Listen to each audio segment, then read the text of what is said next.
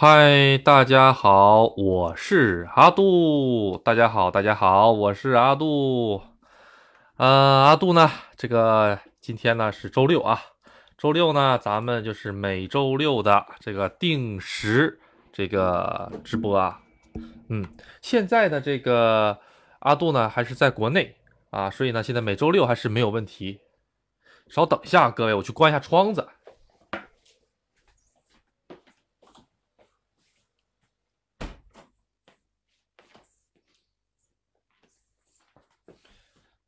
好，哎，咱们今天呢，阿杜要来给大家讲一下子这个赴日工作的这个问题，是不是哈？哎，这个咱们群里面呢有很多就是赴日想去赴日工作，而且呢就是说年纪稍微大一些的朋友们嘛。今天呢，阿杜就给大家好好讲一讲这个玩意儿该怎么操作啊，各个操作啊、注意点呐之类的。嗯，在这之前呢。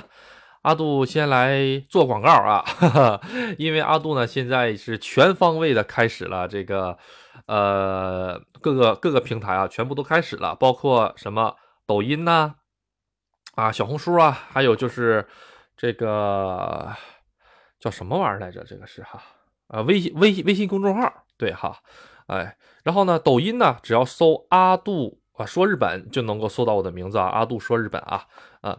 好，那这个呢，各位如果是这个对阿杜比较感兴趣的话呢，可以去看一看啊。各个地方他这个讲的东西都是不一样的啊。这个抖音里面呢是阿杜之前在日本的一些东西，包括阿杜下个月马上要去日本了的很多生活的点滴啊，都会记录在里面啊。包括现在呃之前的一些游玩的景点呐什么的，全部都在里面啊。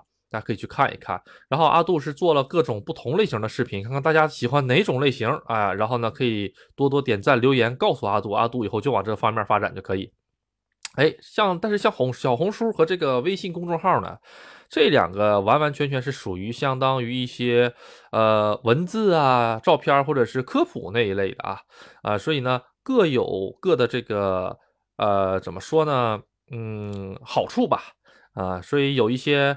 不方便通过视频展现出来的东西呢，都是通过这个其他的方式，哎，比如说是像微信公众号，阿杜以前讲过的一些像玉电厂啊，包括节目中以前出现的一些这个吃的这个阿杜最喜欢吃的荞麦面呐，这个店这个店的地址啊什么的，全部都在微信公众号的文章中，哎，已经展现给大家了啊啊！大家以后去这个玉电厂旅游的话，直接根据这个阿杜的公众号就可以找到那家店啊。哎，阿杜呢是想暂时把这个，呃，玉电厂，哎，用这个微信公众号详细的介绍给大家。嗯，好，这是维度嘛，啊，因为喜马拉雅是从声音的维度，哎，然后呢，微信公众号是从文章、文字和照片的维度，哎，但是呢，这个抖音呢也好啊，小红书也好啊，小红书其实两个都有啊，小红，呃，抖音呢它是以视频的维度啊，它不同的维度呢看一件事情是不一样的，哎，所以希望。这各位啊，去关注一下啊，名字呢统一都是阿杜说日本。那阿杜说日本，呃，在这个呃叫什么玩意儿来着？在抖音里面呢，有一位朋友呢叫阿杜在日本啊，那位不是阿杜啊，那个阿杜在日本，他不是阿杜啊。呃，阿杜现在还没有露脸儿，所以说等他露了脸之后呢，大家就知道是谁了。好，咱们废话不多说，来讲一下子这个赴日工作。好，哎，咱们呢就拿这个群里面的这个群友来讲啊。啊，因为像阿杜啊，或者说是在日本留了学之后呢，他们毕了业之后，哎，在留在日本是比较简单的啊。啊，比如说阿杜有好几个学生，他们都是处于是，比如说这个大学毕业或者大学院就研究生毕业，他们留在日本的话呢，啊，都是比较简单的，有的时候呃，个人的这个条件比较好的话，还能拿到这个高级人才签证。高级人才签证是什么呢？就是只要你它是一个打分制的啊，你这些打分的啪啪啪啪全部都满足了分了之后，然后你就可以最短一年就可以拿到这个日本的永住。哎，好，咱们今天来来讲一下这些大龄赴日的朋友们。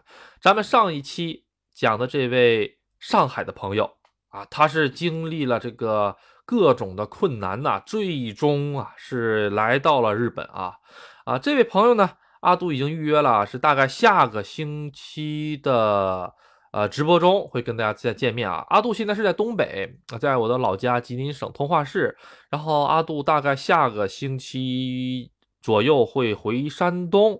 然后呢，回了山东之后，还有好多好多好多事情要做啊！最近特别忙，因为下个月的月初，九月十几号，阿杜就要回日本了，所以好多事情要做啊啊！所以现在呢，阿杜是属于一个特别，呃，在日语中叫做巴达巴达，巴达巴达就是指一个什么状态呢？就是脚后跟儿。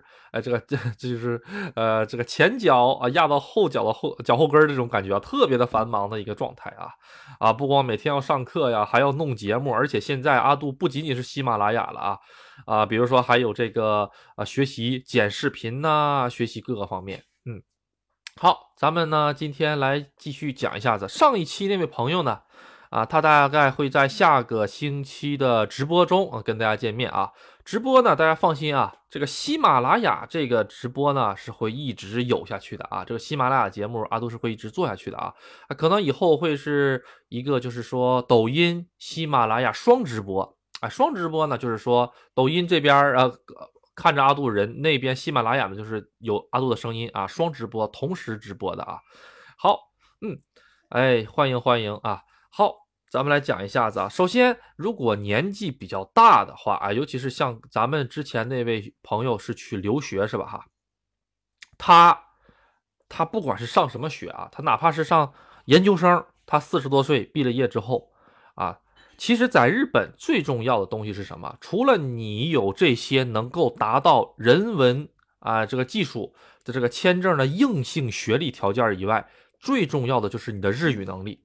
你的专业技能还有你学的东西都无所谓，咱说句实话的，哎，除了一些专门学校，哎，所以说嘛，你如果在国内你有统招本科，你去日本工作的话是不限专业，不限日语，只要你是本科学历的话，哎，你去日本的话，哎，而且年龄是在三十五岁之内的话，说实话是比较好去的，哎，你要是统招专科的话呢，稍微有点难，但是呢，也不是不能去，因为它有个硬性的硬性的，就是这个学历。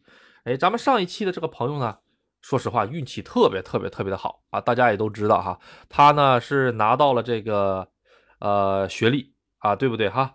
啊，特别特别的厉害哈，都都三十多岁了，还能去参加统一高考拿到这个学历，阿杜确实是特别佩服的。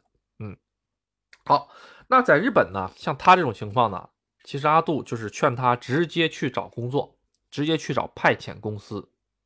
为什么直接去找派遣公司，而不是直接去找一个其他的公司呢？首先，他学历的问题；第二点，日语的问题。假如说，而第三点就是年纪的问题。安纳杜不是日本，咱们国内有一个什么啊？三十五岁就得这个行业壁垒哈，这么一个说道哈。啊，那日本有没有呢？这个阿杜来告诉大家啊，这个东西其实在日本啊是没有的。啊，日本是没有三十五岁行业壁垒这一说，但是有的行业确实是年纪大的朋友们比较难进入，这个是确实比较难进入的啊。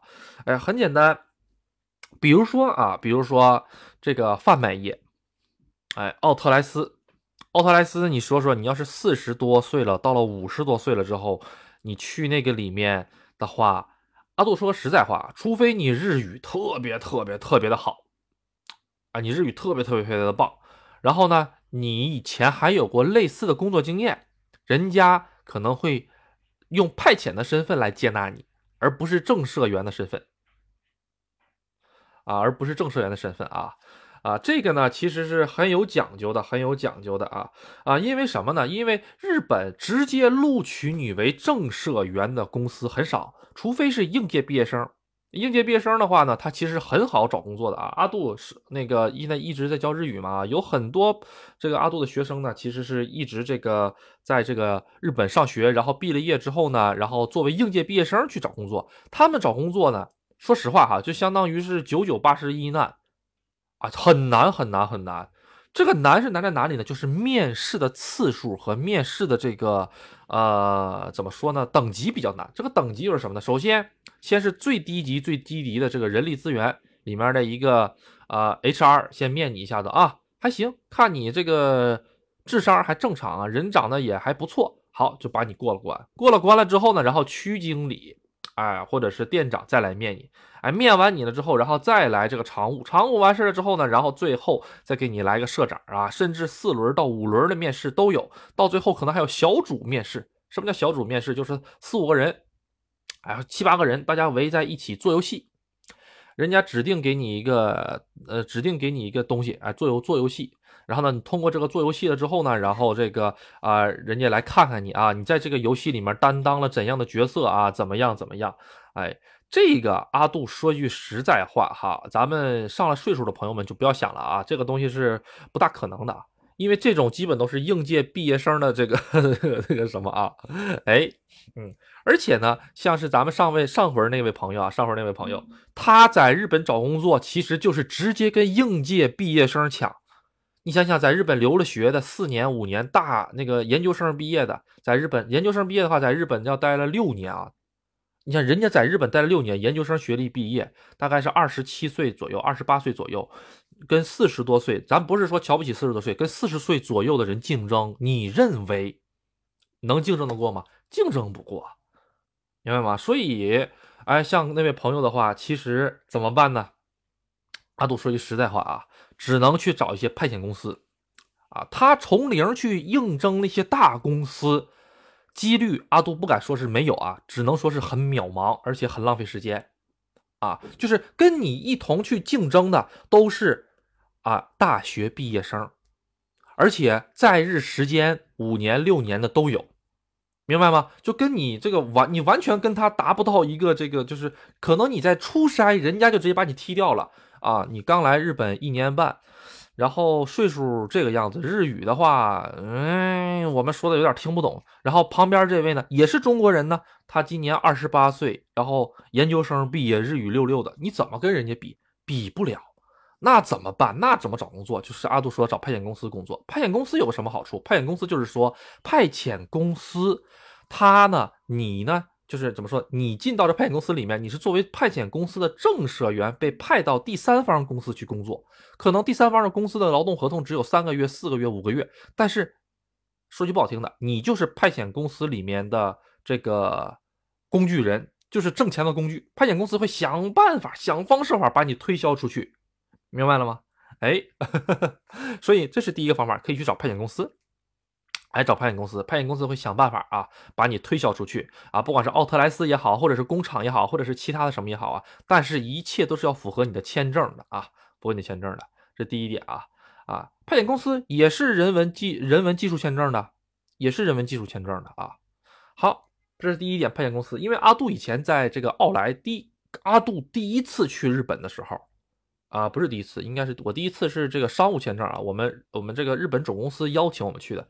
第二次去日本的时候，就正儿八经去拿的人文人文技术签证去的日本的时候，阿杜最开始就是找的派遣公司，阿杜找的派遣公司去的，因为在中国国内能够直接找到工作的日本那方直接给你下 offer 的只有派遣公司。假如说。啊，在这里面可能有很多朋友都不知道啊，就是不知道一个东西，就是感觉哎哎，这去日本找个工作，那我就买个飞机票去去买不就行了吗？就我买个飞机票就去找工作就行了吗？你你你你把这个日本想成啥了？你把日本想成这个呃中国的这个这个什么了吗？中国一个省份了吗？那我感觉你还得等一等啊。嗯，哎。呃，看看啊，是派遣公司帮着办签证，对，派遣公司帮着办签证，派遣公司就是你的身源保证人，他就是你在日本一切活动开展的保证人，明白吗？哎，那阿杜，那我，那你说我一个大学毕刚毕业，或者是我在国内有一定的经验，我日语也也挺好的，那我直接通过这个日本的很多网站啊，像什么那个 Edio。啊，或者是各种各样的网站，类似于中国的什么什么同城啊，啊什么什么什么哈，什么 boss 什么直聘什么玩意儿的，我通过日本的这些网站直接发这个这个邮件，我说我想参加面试，可不可以？可以，有没有成功的？有，但是阿杜跟你说个实在的啊，这个话特别扎心啊，一万个人里面能有一个成功的，那那个人都是捡了狗屎运，明白了吧？啊，你以为这些事情阿杜没做过吗？阿杜在去日本之前，这些玩意儿全研究明白了啊。阿杜就给很多公司投简历了，人家直接问我有没有签证，没有，没有签证就拜拜，不要。哎，知道为什么了吧？啊，不是说你投的每一家公司，比如说啊，我阿杜啊，假如说啊，假如说啊，我阿杜是学什么电子的啊，我阿杜是学什么芯片制造的啊。然后呢，我在这个呃中国，我往这个索尼投简历啊，日本索尼公司投简历，或者日本任天堂我投简历啊，或者是我是游戏开发的，我就说啊，我是游戏开发的，我想上你们公司工作，人家不会理你的，你明白吗？人家理你的话，也也最多是客套话了啊，不好意思，我们不直接要，为什么？因为你对于他们公司来说是一个特别不安定的因素，明白吗？第一点，他连你人都没见过，就通过网络面试就给你办签证，给你弄过去，这种事情在美国可能很正常，但是在日本这么一个保守的国家，基本不可能，基本不可能啊。啊，就是百分之九十九的啊，百分之九十九点九以上的人是怎么去的日本工作的呢？阿杜现在开始讲的是正经的，第一个就是劳务签证，学历低的朋友们，哎，或者是岁数大的朋友们，就是去北海道养牛啊啊这一类大家就不说了啊，现在马上要转成特定技能了，这个咱不是今天的重点啊，这个就不讲了。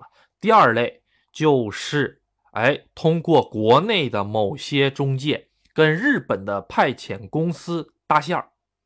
知道了吗？什么出国劳务公司啊？什么出国劳务公司啊？这些出国劳务公司，某某某劳务公司，比如说阿杜，阿杜今天啊，我在东北开一个劳务公司，叫阿杜赴日劳务公司。我开完了之后呢，我呢就在日本的网站上找各种各样的派遣公司，然后给他们发邮件说，我是中国的什么什么什么劳务公司，我可以向你们输送人才。哎。然后对方劳务对方的这个中介说啊好没问题，然后我们就跟他谈条件，说这一个人我介绍给你过去一个人，你给我多少返点，多少返点，多少返点，多少返点，这些事情大多数都可以在这个邮件里搞明白。然后呢，都搞明白了之后呢，阿杜买张飞机票，办个商务签证到日本，把这些公司挨个走访一下子，握个手，跟大家吃个饭，这个事儿就算成了啊，最多写个合同书啊，合约书，这是事儿就成了。成了之后呢，这个返点呢，就比如说是我过去一个人儿。我给你介绍一个人儿然后呢，你给我返多少日元？给我返多少日元？是这个样样子啊啊，好，然后呢，我阿杜就在国内开始找，就找就找这帮人，找这些符合条件的人哎，比如说必须要统招大专以上学历的，然后呢，这个这个这个这个这个这个的，那项目是怎么回事？项目我就是直接跟日本的派遣公司联系，我说，哎，咱现在有什么项目？他是派遣公司啊，我有奥特莱斯项目，呃，我这还有酒店的这个项目啊啊。我有这两个项目，你拿你你帮我用这两个项目去招人啊。然后阿杜的这派遣公司说啊阿阿杜这个国内的中介公司说啊好没问题。然后阿杜的就拿着这个日本的这两个项目拿到中国里来说，你看我们现在有两个项目，一个是奥特莱斯的啊，要求本科以上学历啊什么什么什么什么什么，中介费一个人三万块钱，明白了吗？哎。好了，然后呢？这个突然间来了一个小李，小李说啊，太好了，我这个我我想去日本啊，我学历我各个方面都符合要求，没问题。你先来我们中介公司学习日语，你先学三个月的日语，培训费六六千六百六十六。哎，当然哦，不好意思，我就我就日语毕业的啊，那你日语毕业的，那你就不用学了，没问题啊。好，你先把中介费交了吧。啊，他说我全交没有那么多钱，先交一半。再留资格证书下来了之后，然后再交另一半。好，然后呢，阿杜这个公司呢，说实话啊，我是有好多好多好多好多的日本的派遣公司的联系方式，所以阿杜呢，可以先把这一个小李介绍给这个派遣公司啊，就是日日就是日方啊，日方参加通过面面试说啊，这个人呢长得有点矮，我们不要他啊。好。然后我就跟小李说，日方说你英语不好啊，不是你对你英语英你英语不好，不要你啊。然后小李说，那我这怎么整啊？你这不退钱？我就说不要着急，我马上给你联系另一家派遣公司，因为阿杜在日本的网站上已经找了很多派遣公司，都在日本跟他们喝酒签完合约了吗？可以输送人了吗？阿杜马上再上日本啊，不是阿杜马上再去找下一个派遣公司。因为奥特莱斯啊，像酒店呐这些行业是好多个派遣公司在做的，它可以全国派，明白了吗？哎，在日本是可以全国派的，这个行业就是另一个了。一会儿阿杜再给大家讲。然后好了，哎，小李终于通过了另一家公司的面试成功了。然后另一家公司的他说啊，这个阿拉阿杜中介公司，你们要把这个小李的资料给我，我给小李做这个签证资料。从这儿开始。他只要面试通过了之后，从这儿开始，这个小李他去日本的一切手续跟阿杜的这家派遣公司一毛钱关系都没有，就跟阿杜的中介公司一毛钱关系都没有。中介公司就是在国内的中介公司只提供信息，就是说我把这个人介绍给你，你合格了，你就把这个人拿走，剩下的跟我一毛钱关系都没有，明白吗？就这么一个事儿，就把这个微信，把你的微信推给这个 推推给这个谁，推给这个日本的派遣公司，我就能挣三万块钱，一个人就能挣三万块钱，哎。你要是日语还不咋地，我再培训一下子，我还能多挣六千六百六十八，就这种感觉。你说那玩意儿能不挣钱吗？十个人三十多万呢，啊，一年不用多了，一年弄二十个人过去六十多万呢，这玩意儿有本钱吗？没有本钱呐，要啥本钱呐？啊，阿杜这么说，我我感觉这个大大批中介公司可能要来找我了哈。哎，同理。同理啊，这个这一类这一类派遣公司哈啊是什么的哈？这一类是什么呢？这一类阿杜说的是人文国际签证，不是咱们之前说什么上北海道喂牛啊、挤牛奶的，不是那个，那种是有组合的，那个是研修签证。研修签证是需要国内的这个中介跟那边配合度更高一些，跟阿杜这种是完全两个东西啊。所以这个里面水是很深很深很深的啊。不是像咱们看的啊，这是个水泡子。实际上，你第一脚进去感觉很浅，第二脚啪，你这个你这个头发你可能你都看不着了，这个头直接你就沉下去了。所以这个里面是很深的。还有一类是什么呢？就是大家看到的各种各样的酒店业清扫啊之类的。哎，比如说，哎，这个不这个岁数没事啊，四十五岁以下就可以呀，只要大专以上统招、大专以上学历就可以去打扫卫生啊。哎呀。一天呢，给个大概一万日元，这活多好啊！而且给的是人文技术签证，这么好的事儿，阿杜是不是真的？阿杜很负责任的跟大家说啊，这种事情有可能是真的，而且可能性很大。为什么敢这么讲？因为哈，呃，这个日方他可能是直招。什么叫直招？阿杜再举个例子啊，阿杜刚才那个例子不是阿杜去开那个国内的中介公司了吗？阿杜再举个例子啊。阿杜现在在日本开了一个呃一个连锁酒店，啊，这个连锁酒店呢哈很大，大概两三百个房间。然后阿杜呢不光这一个产业，阿杜在这个各个旅日本的旅游景点都有各式各样的温泉酒店或者民宿。哎，阿杜呢在日本也是个挺成功的企业家。那我雇日本人呢，成本太高，而且日本人呐不好雇。哎，你知道为什么吗？日本人呢，在酒店行业，其实酒店行业在整个的这个日本的这个工资里面了，除了你能做的比较高的职位，你如果只是打扫卫生的话，说实话，你的工资会一直很低很低。所以这些中国的人，中国的这些酒店，他呢，第一方面是为了招收这些廉价劳动力，就是从国内抱着一个出国梦，然后呢，想的是，哎呀，我只要能出去就好，哎呀，我这么大岁数，我还能拿人文国际签证。哎啊，不是人这个人文技术签证去日本多好！虽然现在干的是酒店业，但是我以后慢慢找工作绝对没问题。然后呢，日语还不日日语还不是很好吧？啊，然后到到了那边，这个要多少钱呢？大概是两万五到三万啊，也有三万五的啊，这个价格这是怎么回事？阿杜不是在那边开这个开这个酒店嘛？哈，开这酒店呢，我第一点我是需要这些廉价劳动力，第二点，因为这是我自己招的人啊。明白了吗？啊，我委托国内中介来招人，明白吗？你呢？这两万多块钱是给了国内的中介，但是不好意思，这个中介公司也是我开的，大家能明白吗？啊，就是两头，你把你自己卖给了我，你还不知道啊。然后呢，我还用着你这么廉价的劳动力在干活 哎，这个大家可能有点想象不到啊。这阿杜可能说的有点不大明确。就这个样子，很多大型的酒店，他们很多很多很多东西都是连锁化的，包括药妆店，大家明白吧？为什么说有很多的这些药妆店也好，或者是很多的大型酒店来说，哎，这个要中国人，只要你有一个大统招大专以上的学历，人家就敢要你，而且一下就下三年签证和五年签证，为什么？那都是一个啊，叫做日语叫做。日语叫做 group 开虾，group 是什么呢？就是一个集团，他们都是一个集团的，你知道吗？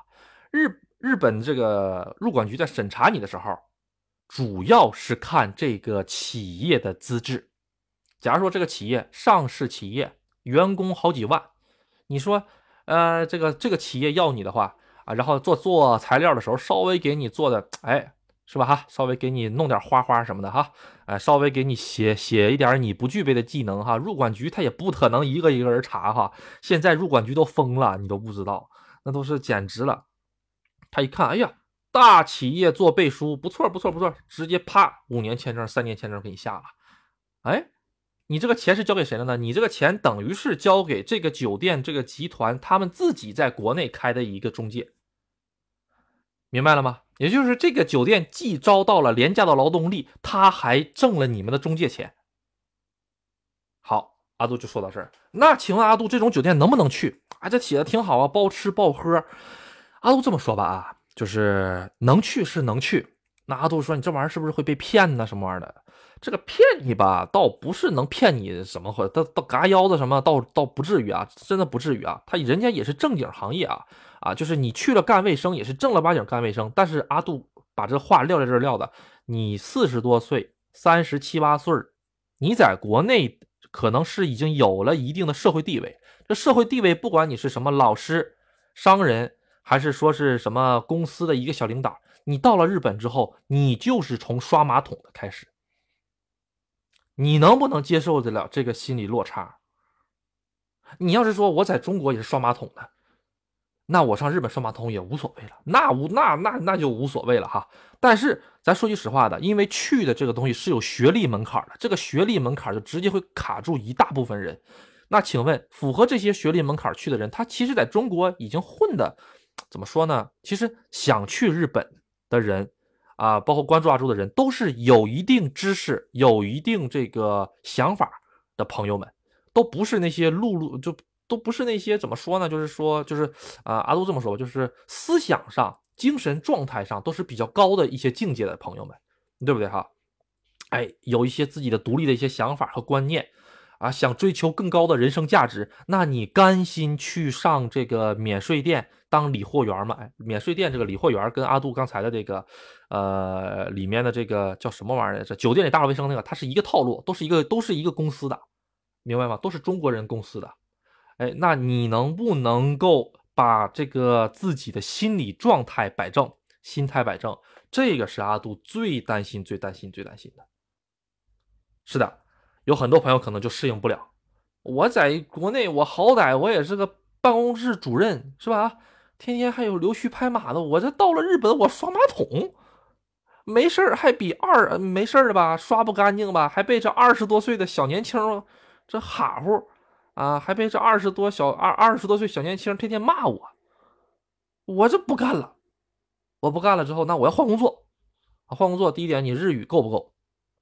哎，第二点，你的年纪在这卡着呢，哎，你在国内的某些经验够不够你支撑去找一份新的工作？嗯，其实，在日本工作的华人啊，包括阿杜在内，百分之八十以上都是跟服务业相关的。你别管是什么去酒店也好，你别管是什么去这个药妆店也好，去饭店也好，还是去这个呃奥特莱斯也好，百分之九十都是跟服务业相关的。啊，阿杜当时也想转型转到 IT，啊，后来呢，阿杜其实当时给自己做了一个测试，就是说我自己能不能学会那玩意儿，还有就是我对自己那玩意儿喜不喜欢。阿杜给自己一个星期，阿杜自己去学那个玩意儿，看了一下子，阿杜是我是真不适合干这个东西。就是有的人就是适合做这些呃逻辑性特别强的东西，有的人他就不适合，哎，有的人就适合做这些销售啊，这个这个讲话呀、逻辑啊各个方面的哈，亲和力啊就是棒。有的朋友呢，他就是讲话也没逻辑，或者说是各这方面也不行，但是人家做 IT 又特别适合，这个一定要结合你自己的自身情况，咱们再来定啊。心理落差是很重要的一点啊，心理落差是很重要、很重要、很重要一点。嗯，好，阿杜喝口水啊，喝口水。嗯，各位有什么朋友呢？这个有什么想问的？现在可以这个稍微提提啊。阿杜先休息一会儿啊，这滔滔不绝半个点了。哎呀，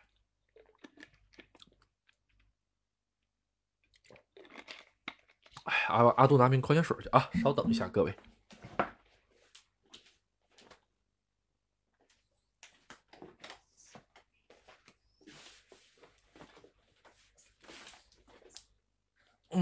就是什么呢？心理落差如何克服？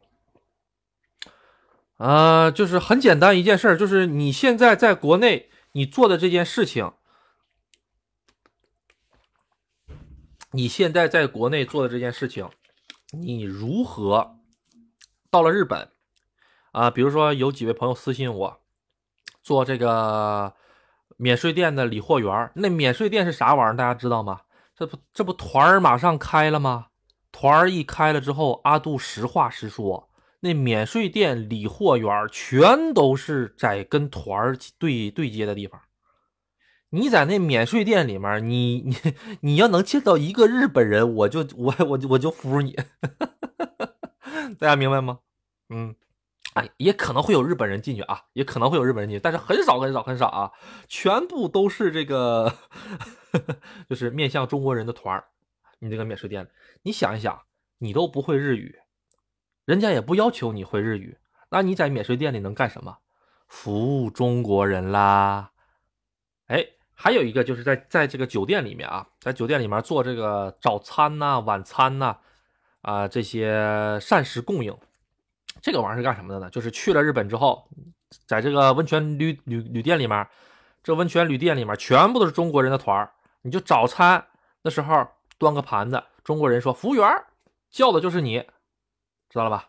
啊，然后说服务员再给我加碗粥，叫的就是你，知道了吧？你在国内坐办公室，还当个主任，当个科长，你去那边当成别人被被别人叫服务员，能不能接受这个这个心理落差？想一想，自己想想，每个人情况都不一样啊，每个人情况都不一样啊。你要是说在国内我就干服务员的，那好，那你去的就是发挥你的这个竞争优势啊，一下子能当小组长，是吧？哈，嗯。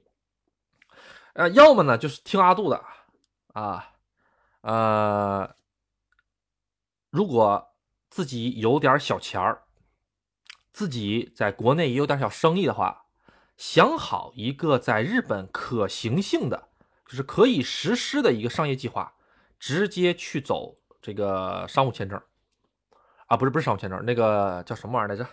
这个叫叫什么玩意儿？经营管理签证，但是。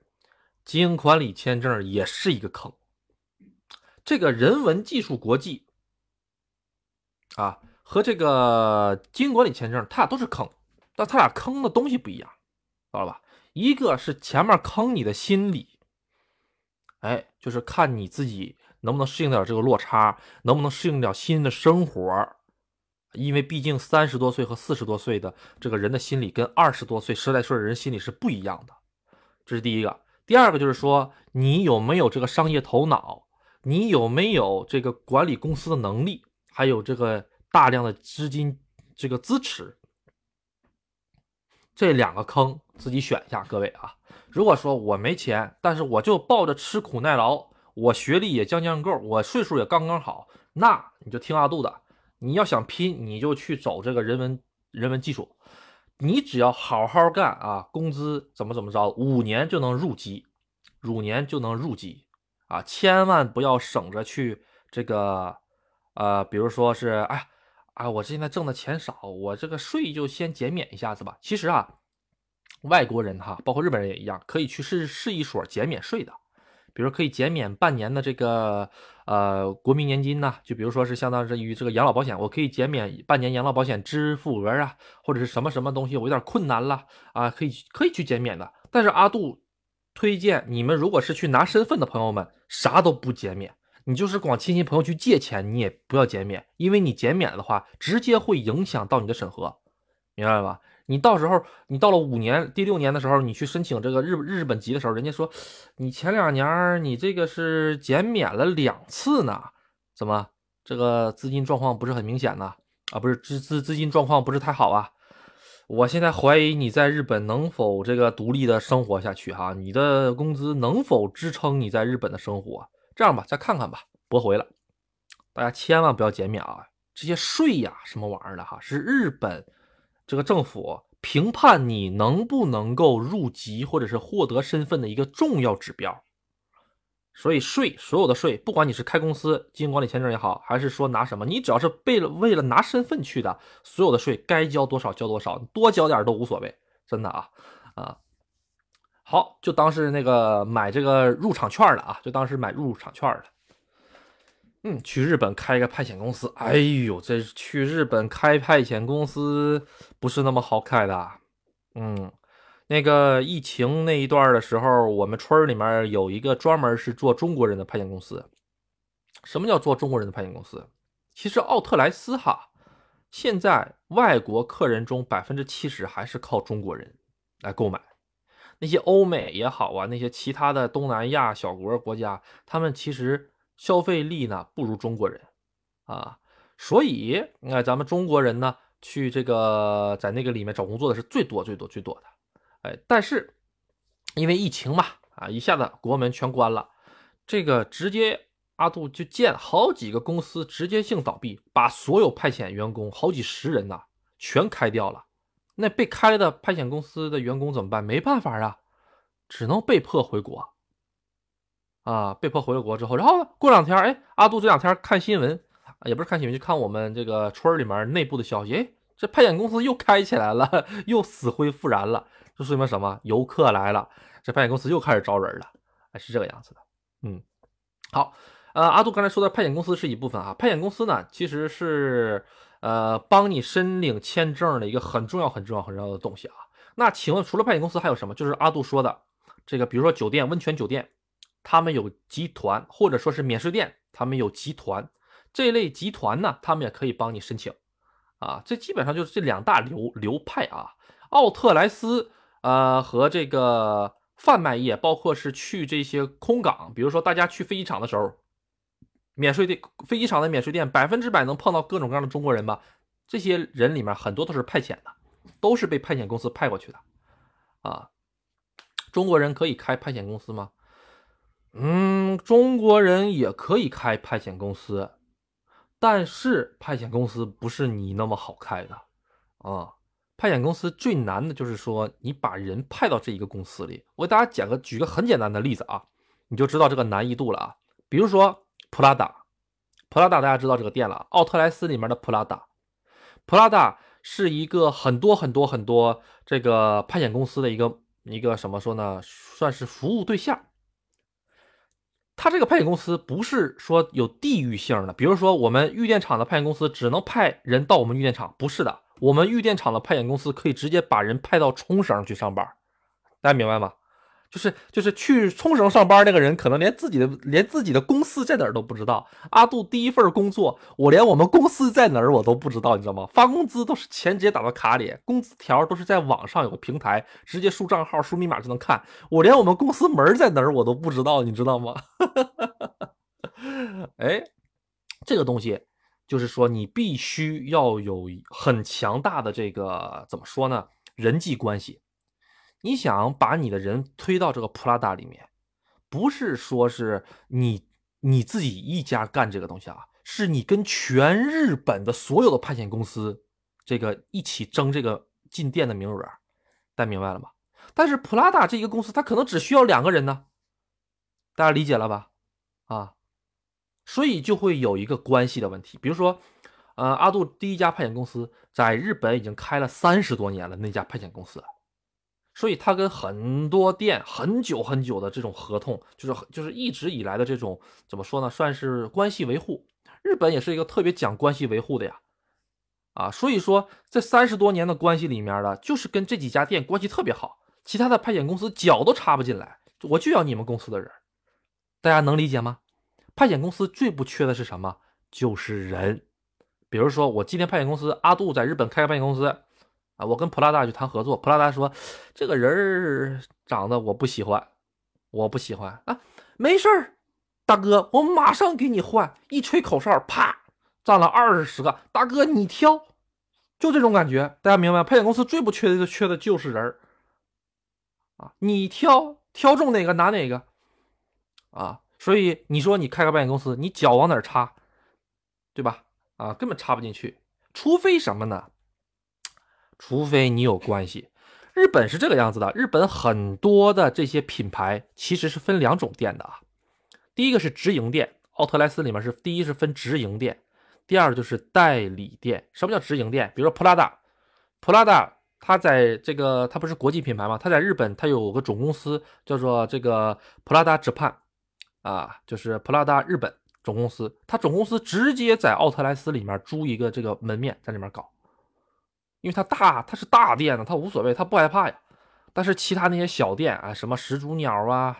啊，什么各种各样的，我可能连听都没听说过的，又小又贵的那些小小品牌呀，那些小品牌，他们可能就没有实力，或者说是他们的段位还还进入不到这个奥特莱斯，因为奥特莱斯不是说你想进就能进的啊啊，对吧？你在门口卖个菜煎饼，你想把菜煎饼弄到奥特莱斯里面卖，呃，除非奥开，除非这个奥特莱斯老板是你爹啊，说啊没事爹，我想在奥特莱斯开个煎饼摊没问题，明天给你给你明天再把这个喷泉拆了，给你在这。盖个那个煎饼摊儿，就叫滕州煎饼啊，加韭菜两块钱一份儿啊，是吧？所以呢，就会出现一个什么状况？就会出现一个这个代理店。代理店是什么呢？就是说，它有一个很大的公司，这个公司它有经济实力，它跟这些小的品牌全部签合约，奥特莱斯的代理权我全部买下，知道吧？然后呢，他统一的去。那个跟这个三井的这个奥特莱斯，因为奥特莱斯是属于三井不动产的，他跟三井去谈，他说：“你们给我留二十个门门门面，这二十个门面我需要这个把我们这些代理店打进去，哎，然后就好了。然后呢，他就会把哎，那这个门店放这个品牌，这个门店放这个品牌。那请问这些品牌受这些品牌的这个总公司管理吗？不受，他受这个代理店管理。大家能理解了吧？品牌代理店啊。”啊，就像这个咱们中国的这个耐克啊啊，耐克左面一家耐克，右面一家耐克，哎，都是耐克，卖的东西都一样，老板不一样，代理的东西不一样，大家能大家能理解吧？就这种感觉啊，哎，这个代理的和这个直营的，哎，假如说我就是代理店的，代我我我，假如说我就是代理公司老总的儿子，我在外面开个派遣公司，那请问？我爹公司里面的所有的这些店铺里面都需要人吧？这些人的话，是不是我都能直接把人派进去啊？啊，这还用什么呀？这还用什么关系啊？这这这公司就就是我们家的，你说是不是？哎，你说你你怎么跟这种人抢啊？你跟这种公司你抢得过去吗？请问是？啊，你就是你就是给他送金砖，你不要断我财路啊！啊，你你说对不对？所以这个东西，日本你乍一看到处都是商机，实际上到处都是垄断，连自动贩卖机都是垄断，你懂吗？啊，所以在日本创业，创什么呢？就要搞那些可复制的快消品，千万别搞重投入的东西。什么叫重投入？阿杜，我想花两千万人民币去东京新宿购置一个楼。哎，我要在那里开我的民宿，开我的酒店，这就是重资产，这就是重资产。如果你只有一个两千万，阿杜不推荐你干；但是你有二十个两千万，那阿杜你可以干一个，无所谓啊。你缺不缺店长？我给你去当店长去，给你打理的明明白白，是不是？那咱怎么干呢？干这个吃喝的相关的，阿杜觉得还不错啊。哎，首先是什么呢？首先就是说，现在这个旅游。越来越多了，是不是哈？旅游的朋友们越来越多了，哎，旅游的越来越多了之后呢，就会有这种网红打卡的。日本有吗？日本有很多很多网红打卡的。我给大家讲一下子，我去那个昭金港啊，昭金港的时候，它有那个港口旁边有卖那个叫什么玩意儿来着？一种甜点啊，那个甜点阿杜觉得没有多好吃，没有多好吃，但是呢，那个甜点。门口店排了很多很多很多的人，哎，这为什么排这么多人呢？后来我一看啊，这个店门口啊，放了一个大的招牌板，招那个招牌板上写的是什么呢？就是说哪个哪个电视台来来采访他们了，然后呢，他上了哪个哪个电视节目，哪个哪个艺人来吃了，哎。然后呢，阿杜就去买了一个，挺贵呢，一千五百日元的，买了一个那玩意儿，说是用栗子做的，就板栗，日本人特别喜欢吃板栗啊，板栗染上色素了之后，用一种机器压出来的面条一样的，叫深海什么玩意儿？阿杜吃了一下，那玩意儿也挺难吃的，因为一千五百日元嗯，将近七十五块钱，现在汇率啊，七十五块钱买个这玩意儿吃，我脑袋真的是被坑了。我当时我就后悔啊，但是你都不知道后面的排队的那简直都疯了。为什么？这个就是这个名店效应，因为他在电视上这个宣传过，然后嘛，阿杜呢就啊这玩意儿真难吃，然后呢阿杜就没往心里去，然后 阿杜喜欢到处跑，我就会我就发现，哎，这个伊豆热海。也开始有这种店了，这门口也是站了一大排，但是这个店名跟这个招金那家店名还不一样。哎，这个东西就是相当于网红这种小吃店，就相当于什么呢？哎，日本前一阵儿有过一个奶茶热。到处都是奶茶店，真的是到处都是奶茶店，连我们村里都有奶茶店了，你都想象不到。我跟你讲，我们村里八万人的城市，老农民就三万五啊，外国人一共才两千个外国人，你就开个奶茶店，你胆儿这么大呢啊？是吧？这个消费力他怎么能消费得起来呢？连我们这边都有奶茶店了，你就想想这个东京，随便找个路口就是奶茶店了，是不是啊？哎，这种跟风开这个玩意儿的哈，阿杜正好在这里想跟大家讲一下子，这里面也有陷阱，什么陷阱呢？就是有人会有人会说，这个这个东西现在特别火，要不你也开个奶奶茶店，然后呢给你出一个计划书，这块计划书写的特别好，哎，年收入啊不是不能说年收入吧啊，叫做这个回报率，回报率百分之四十五，啊，回本呢，回本三个半月回回回回本。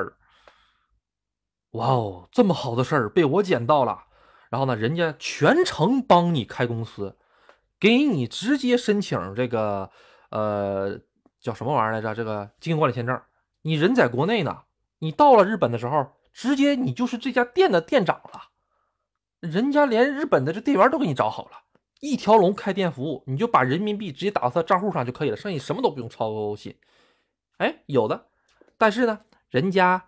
这个开店是要开开店手续费的，哎，然后呢，然后人家开完了店之后，这个装修啊，各个方面都是人家帮你去找，大家明白吗？啊，你人还在国内呢，然后人家说啊，大大大大哥，店面开起来了，最近给你物色了个店长，工资要的高，可能要六十万日元。你说六十万日元，六六呃五六三十，三万块钱人民币，三万块钱有点贵呀。不不不，这个店长来了的话，绝对会把这个店搞得特别好。那行，我也我咬咬牙搞好。你都不知道当地的行情价格是不是啊？这店长要是能告到六十万，哇，那简直了！阿杜不开这么多，给我给我五十万我就去，是吧？你都不知道。然后呢，当你到了日本之后，你把签证拿完了之后，哎呀，这店不错啊，装修的也不错哈。但是你不知道，你可能在这个装修这一层面上，你就被人家讹了十万块钱人民币啊。这个店长的工资呢，可能实际上就那么多啊。阿杜就不讲了，就层层给你刮刮刮。刮刮完了之后，人家就消失了。人家合同写的很清楚，就帮你开店，你这个店是亏是是赢无所谓，跟他一毛钱关系都没有。然后到时候你就说：“哎，我这干了五个月，怎么这亏了呀？这这店都开不下去了呀！”不好意思，我们这是预计收入，预计收入啊，不好意思啊。啊，你们你爱上哪告我就上哪告我，合同条款上写的特别清楚，你是不是看不清那行字儿？我我给你个放大镜，你看一看，确实是写的啊。预计收入，嗯，然后打他他呢，在这个收入后面呢画了画了一个这种就是星号，然后呢，在在整个那么一后摞的这个文件这个合同最后面画了一个星号，然后写了个注释啊啊，此数据为这个预测，不担任何责任。你上哪儿去找那个字儿去？懂了吧？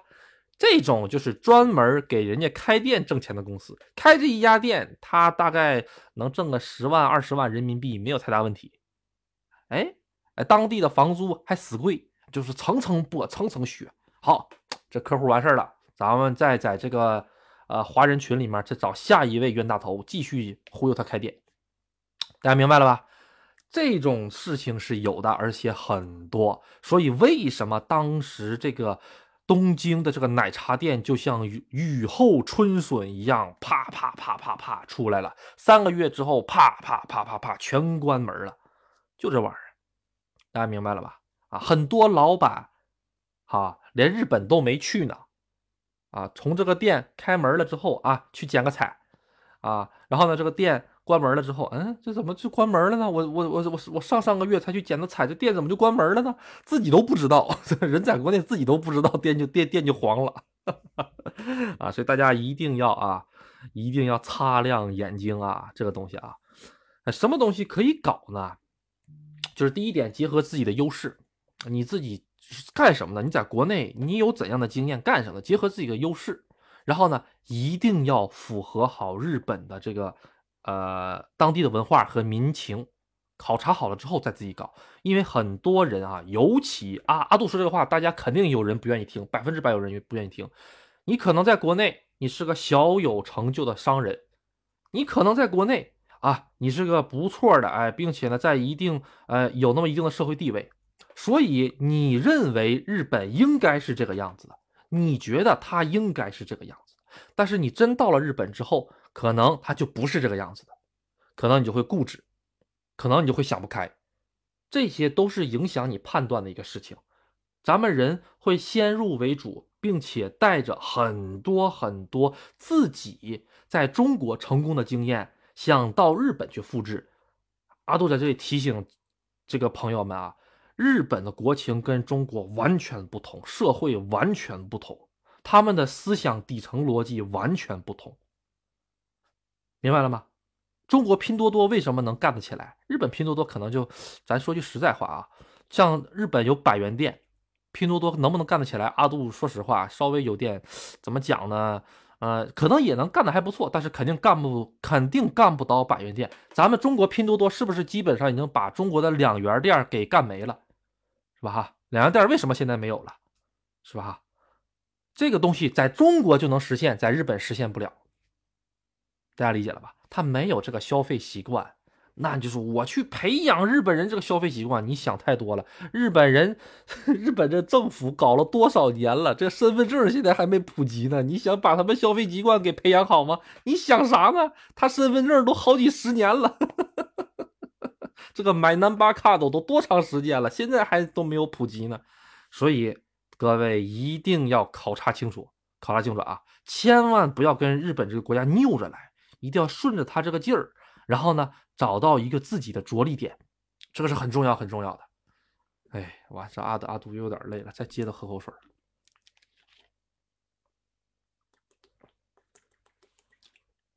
哎呀，这今天找工作，哎，这找工作是不是还没讲完呢？各位，阿杜怎么又跑到这儿来了？哎，各位大老板哈，各位大老板一定要一定要想好啊！各位大老板呐，这个钱呢确实是挺好花的，但是挣是真难挣，尤其是挣日本人的钱。尤其其实阿杜给大家一个呃，怎么讲呢？一个嗯，相当于是一种是思路吧。去日本的哈，不要想着挣日本人的钱，要想着挣中国人的钱。因为中国人在日本的基数很大，现在在籍的就八十多万，就有正经合法身份的就八十多万，啊，然后你要是想挣日本人的钱，那你是跟很是跟全日本的做生意的一起竞争，明白吗？但是你要是只想的是挣中在日中国人的钱的话，那你竞争对象就会少很多，而且你了解的。你在日本，你唯一的优势就是你了解中国人，你不了解日本人，对不对？哎，所以说嘛，这个大家可以换个思路啊，换个思路。比如说，这个去日本啊，干这个什么呢？干这个针对中国人的外卖，在东京干针对中国人的外卖，就卖麻辣烫，啊，就卖什么螺蛳粉，就卖那玩意儿啊。这帮留学生现在都很有很有钱的，两千日元，两千日元一碗的麻辣烫都吃得起。两千日元一碗的麻辣烫，在中国来说的话，是一百块钱一碗的麻辣烫，太贵了。但是在日本，尤其是对于现在这些年轻的留学生来说，两千一碗的麻辣烫不算贵啊，就是真的是有钱人的留学生，这太多太多了。不是所有人都要是搞个什么新闻生啊？新闻生大家可能不知道是什么东西啊，给大家给大家讲一下，新闻生是什么呢？新闻生也是一种留学的方式。对于一些穷游的，呃，不是一堆穷学的，呃，学这个孩孩孩子吧。比如说去日本，不是要有这个资金担保嘛？是不是啊？啊，去日本的话还需要有生活费，是不是哈？这个新闻生是什么呢？他直接跟报社签合同，哎，报社负担他的学费，报社每个月还给他点工资，但是他必须得每天早上三点钟起来送报纸，送完了报纸之后就要去上课，上完了课之后他继续送报纸，重复重复一直重复，重复个一年两年，明白了吗？就是自己挣的这个钱，然后自己去这个什么，啊，然后自己去这个。怎么说？相当于是给这个报社打工，然后报社帮你交学费，这种感觉特别特别特别苦的一个东西啊！但是有没有熬出头的？有，但是很少很少。阿杜不推荐这么搞啊！阿杜不推荐这么搞啊！真的是，嗯，那还不如你在国内上个统招大专，像那哥们儿似的，好好学习，学个日语，统招大专，是吧？啊，呃，上上完三年出来了之后，上日本去打工，只要岁数合理，那也够啊。咱正儿八经上日本就直接去工作的，是不是？嗯，好，谢谢关注，谢谢关注啊！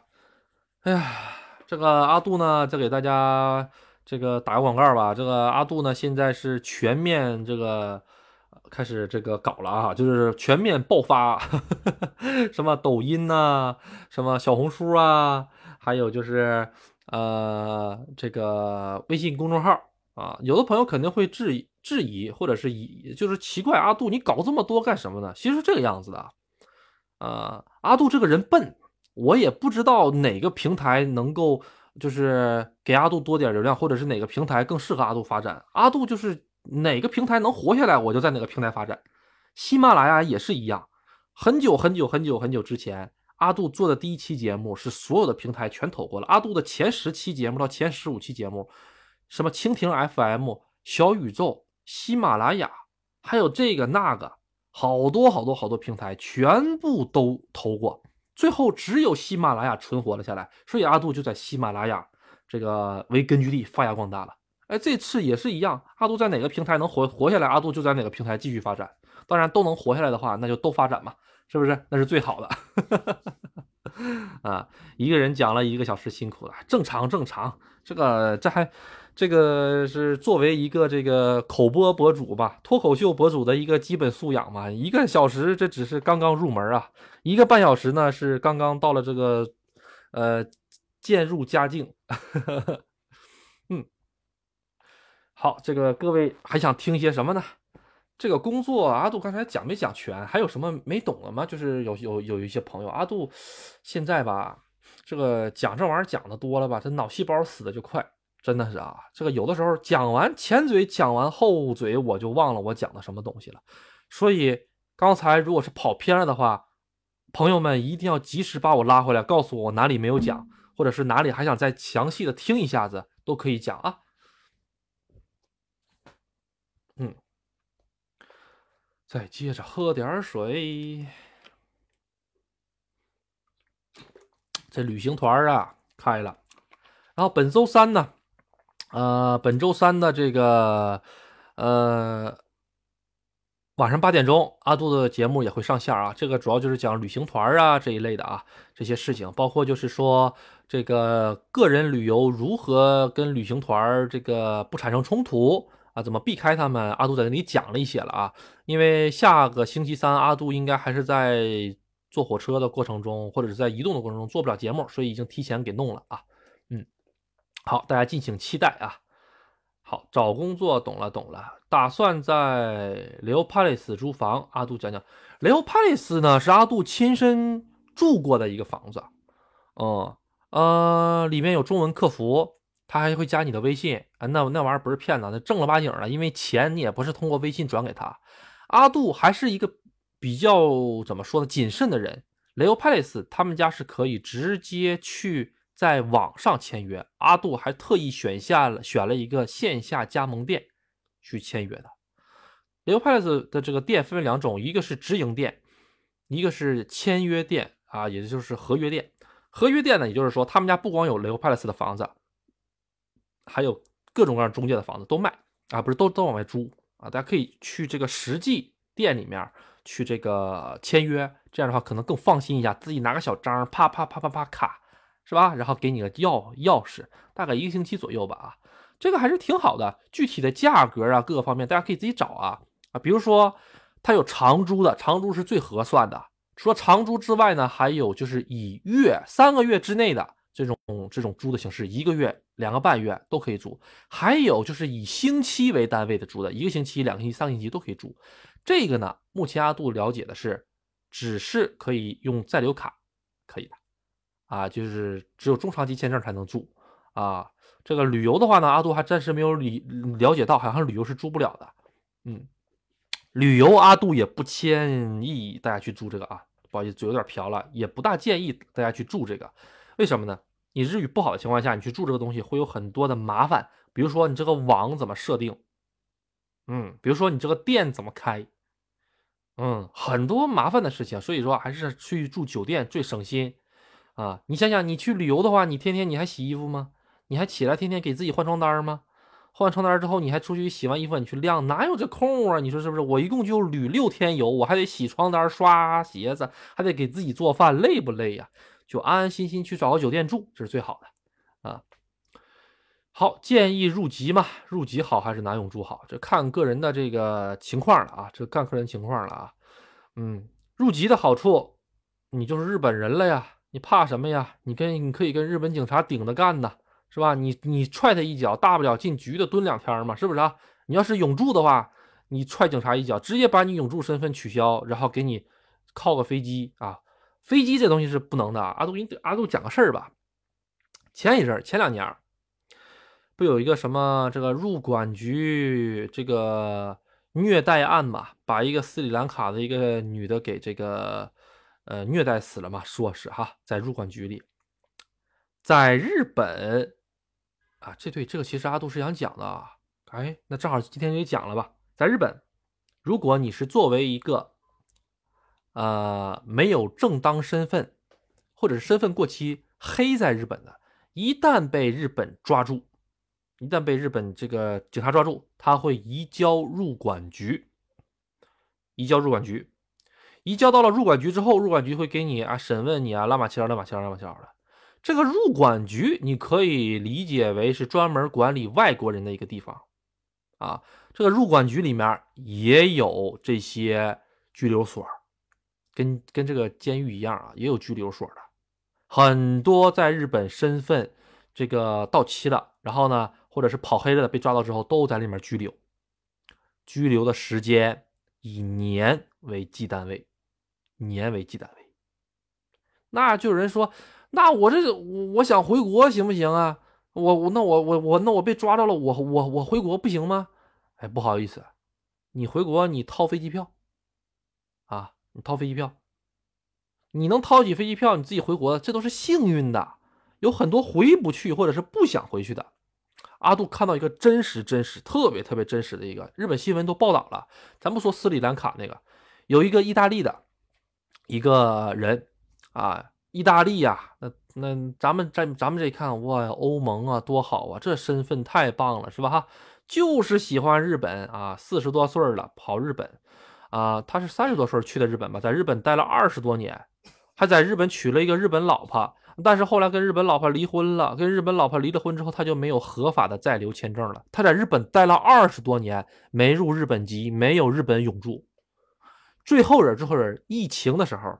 二零二零年的时候，他的签证到期了，签证到期了，他被抓进去了，被抓到入管局里了。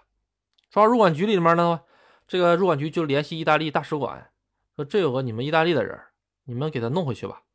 意大利大使馆就问这个人说：“你想不想回意大利？”他说：“我不想回，我就想留在这个，呃，这个日本。”那意大利说：“那就没办法了，你就想留在这儿，那我也帮不了你了。”是吧？你要是想回这个意大利的话，那不不行，我大使馆先给你垫上钱，你先飞回去吧。不，他就不想回去，他就想在日本待着。这会儿呢，啊，这个因为是疫情嘛，这哥们儿好像是疫情之前被抓进去的。阿杜刚才说错了，疫情之前被抓进去的啊。然后呢，在在这个入管局里待了四年，被关了四年。这个中间有很多次，入管局说你回不回意大利？回意大利我就叫大使馆来接你走啊！我不走，我不就要留在日本。然后就一直关着他，一直关着他，一直关着他。然后呢，关着他了之后呢，他据他本人述说，在那个里面，哈，每天都能看到绝望的人在里面拿个绳把自己挂起来，知道吗？就是说，你想回你的国，有的人是能回去，有的人是回不去，明白吗？就比如说是，还有个哥们儿，他也是回不去，他怎么的呢？他是当时非洲的某个小国，他呢，他他在非洲某个某个小国活挺好的，他来日本留学，后来呢，他爹，他们这个小国里面呢发生这个武装叛乱，大家明白吧？他爹所在的那个派系输了，输了之后，他爹就变成那个。那个什么了，就是那个玩意儿了呗，就是属于是叛国那一类的了。然后把他爹给嘎了，你知道吗？然后他就不敢回那边了，因为人家那个小国就通缉他。你想想，非洲能去日本留学的不是一般人家呀，大家明白吗？都是有钱人。这个人他不敢回去，他说：“他说，他说日日本政府，我求求你了，给我个难民签证。日本下的难民签证比中彩票几率都低，知道吗？就不给你下难民签证。他说我回去我就被嘎。”我不能回去，大家明白明白吗？他就他就简单一个诉求，说我想活着，但我只能在日本活着。你你说你就你就别让我这个回这个哪里了，行不行？别让我回这非洲了。我一我一下飞机，我就肯定被嘎了。我爹都是被嘎了的，我这肯定回去嘎。哎，日本就不就不听他，你难民签证不给你发啊？你就在这待着吧。啊，后来呢，这个哥们儿跟这个上面说的这个意大利的哥们儿怎么的呢？他们两个到了疫情的时候。这个东京都不搞了个三密嘛？整个日本都宣传三密嘛，就是说不要那么多人聚集了。大家知道入管局里面是个什么情况吗？入管局里面那个情况就跟那个缅甸那个嘎腰的那玩意儿差不多，那就是那就是十来个人挤一个小屋里面，大家睡那个睡那种大学上那种上中铺床，大家就挤在那个小屋子里面，偶尔有的时候能出去放放风。大家明白吗？就跟那玩意儿差不多，就一直关在那那个里面，吃的那都是很很，就怎么说呢？就是你能不饿死这种感觉。大家明白吧？所以很多人都以为这个东西，哎呀，入入管局挺好。其实入管局对于外国人来说就是地狱，就是你要被抓进去了的话，你要是有有钱，你通过正经的手续，哎，你回国也就完事儿了啊，就是就是这种感觉，哎，然后没办法了，呃，然后呢，这个。阿杜刚才说到哪儿了？说到这个疫情来了，疫情来了之后，这帮人扎堆儿不行啊！日本政府一看不行啊，搞了一个什么呢？搞了一个假释，假释把这帮人全放到日本社会上了，但是给他们一了一个，给他们定了一个硬性条件是什么呢？不允许工作。你看看这小鬼子啊，你把他们都放到社会上了，不允许他们工作，你这不就是要他们这个命吗？是不是啊？他们不允许工作的。刚才阿杜说那个意大利那个哥们儿，那意大利那哥们儿那不允许工作，那怎么整啊？不怎么整啊？这会儿从流浪汉了，天天睡桥洞的，你知道吗？在桥洞的底下睡了好几年，啊，这桥洞也睡了好几年，那就那样，人家说你要不回意大利吧，啊。啊，那你回答一回，你要不你回答意大利吧？哎，就是不回。当然，这哥们儿可能有点拗啊，不知道意大利等着什么，可能黑手党等着他吧，他就不回意大利，他就说我就要在日本待着，我就想在日本工作。他就跟日本说，我想要工作，你给我发工作签证。日本就是不给他发工作签证，他就在那拗。这会儿那个大桥，因为他一直在底底下桥，在那个桥洞的底下住嘛，那个大桥正好是他需要做那个维维修或者是修缮工作。那个大桥的管理公司一看，哎，这哥们儿怎么睡这儿来了呢？不行啊，打电话叫入管局了。后来入管局来了几个人，又把他送到这个入管局里面去了。大家明白了吧？又把他又把他拉回入管局里去了。入管局又问他，你要不要回意大利？不回。这伙人在这个入管局里，自己拿个绳把自己给了结了。啊，自己拿个绳在入管局里自己给了结了。啊。这个人在自己把自己了结之前，他就发了很多视频呐，各个方面的油管都能看到他视频，各个方面的，这个确实是挺可悲的啊。然后，所以这个斯里兰卡的那个呃，那一个怎么说呢？就是说一个女同志嘛，不是在入管局里面惨遭什么暴那个虐待致死的这个事情，为什么都闹到裁判了，就是就是弄到法庭那么严重的一个事儿，日本沸沸腾腾，大家都以为日本是不都现代社会了，不会存在这种事情，那简直了，你这个事情哈，阿杜不是不不是吹的哈，人家日本正经那些新闻放出来的，而且采访了很多很多很多在里面待过的人，大家明白吧？还有就比如说是阿杜刚才说的那个。他爹是那个军阀还是什么玩意儿的？后来他不是被他一回去就直接被嘎了吗？那哥们儿出来了之后，那哥们儿出来了之后，他也被放出来了，就靠那些其他的朋友救济的生活，他不能工作，明白吗？他工作的话，他就属于违法。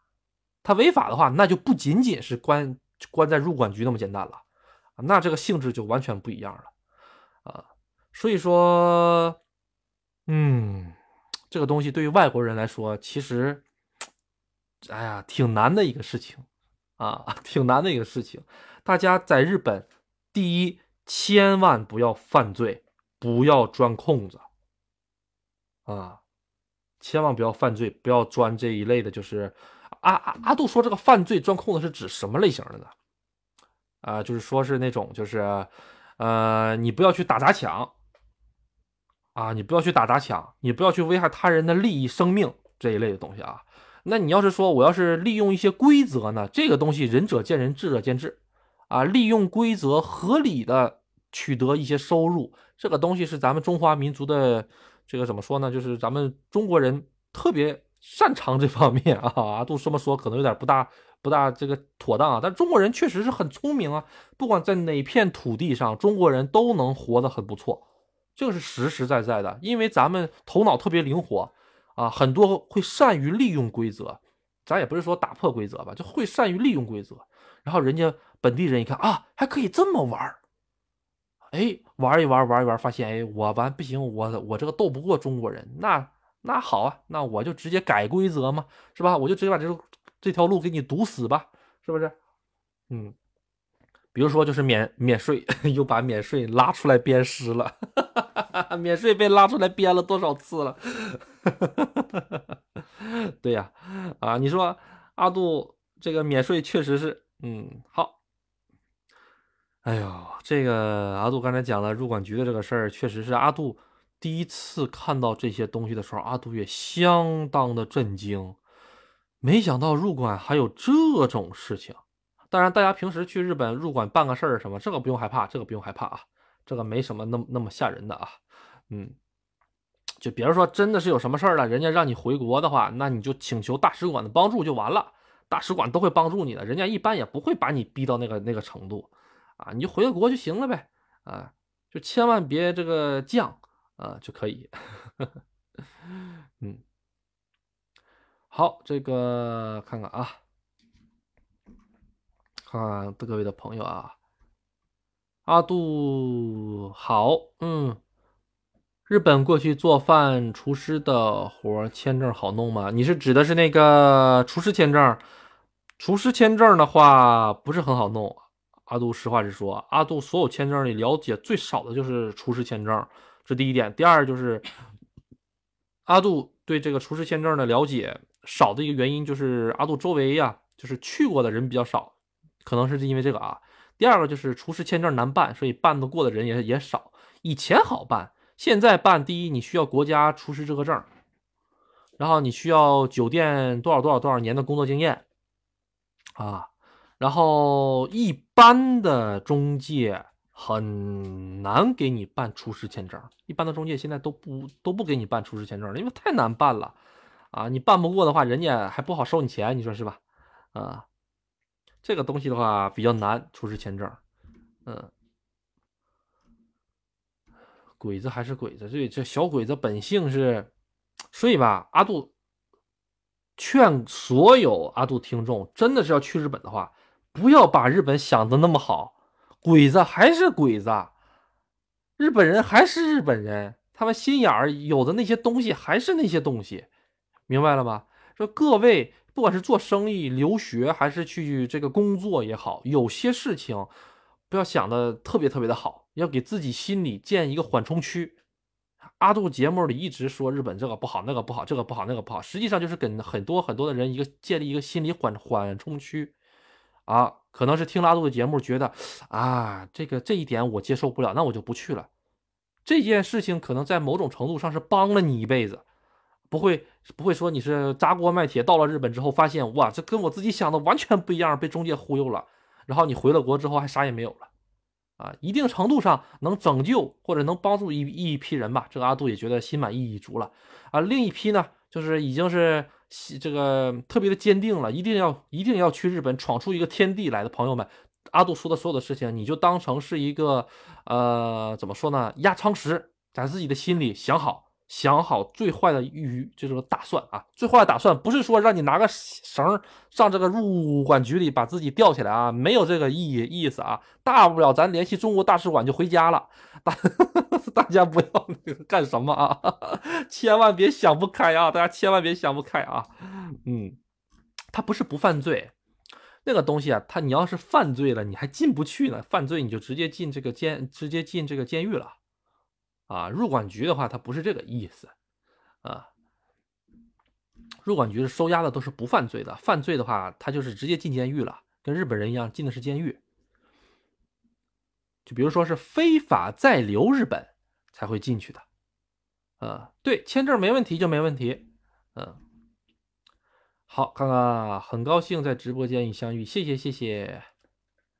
阿杜呀，去日本打工赚钱回国花行得通吗？现在的话，你看这汇率都干到啥玩意儿？都干到五了，都干到五了，啊，一万块钱你在日本的话挣大概是这么讲吧，啊，一下子你就少掉了大概是六分之一的钱了，哦，少掉六分之一的钱了，一下子，对于阿杜来讲，少掉六分之一，说实话挺大的数了，一个月少了一两千块钱人民币呢，一下子两千块钱人民币没了。